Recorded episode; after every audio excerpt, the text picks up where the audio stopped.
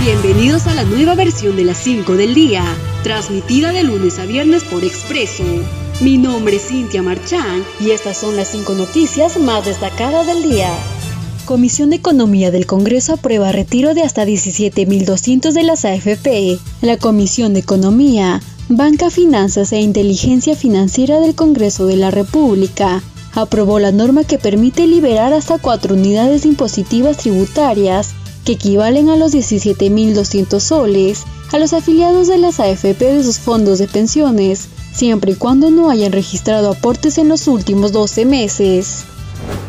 Aviones podrán ocupar el 100% de sus asientos si cuentan con filtros o sistemas de ventilación. El Ministerio de Transportes y Comunicaciones cambió los lineamientos de prevención ante el COVID-19 para el traslado aéreo. Ahora los aviones podrán ocupar el 100% de sus asientos si cuentan con filtros o sistemas de ventilación como medida de prevención ante el coronavirus.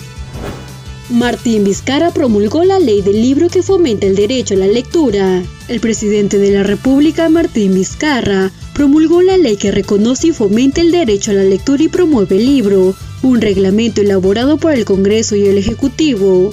Martín Vizcarra destacó que esta ley del libro asegura la extensión de beneficios tributarios a la industria editorial. Vladimir Putin anuncia el registro de una segunda candidata vacuna contra la COVID-19. El presidente de Rusia, Vladimir Putin, anunció este miércoles el registro de la segunda vacuna contra el nuevo coronavirus, de nombre Vivac Corona, desarrollada por el Centro Estatal de Investigación de Virología y Biotecnología Vector. Emmanuel Macron anuncia un toque de queda en París y en otras ocho ciudades francesas. El gobierno francés impuso el toque de queda entre las 9 de la noche y las 6 de la mañana a partir del sábado 17 de octubre con una extensión de seis semanas en la región de París y en las ocho mayores áreas metropolitanas del país, como medida para frenar los contagios de COVID-19.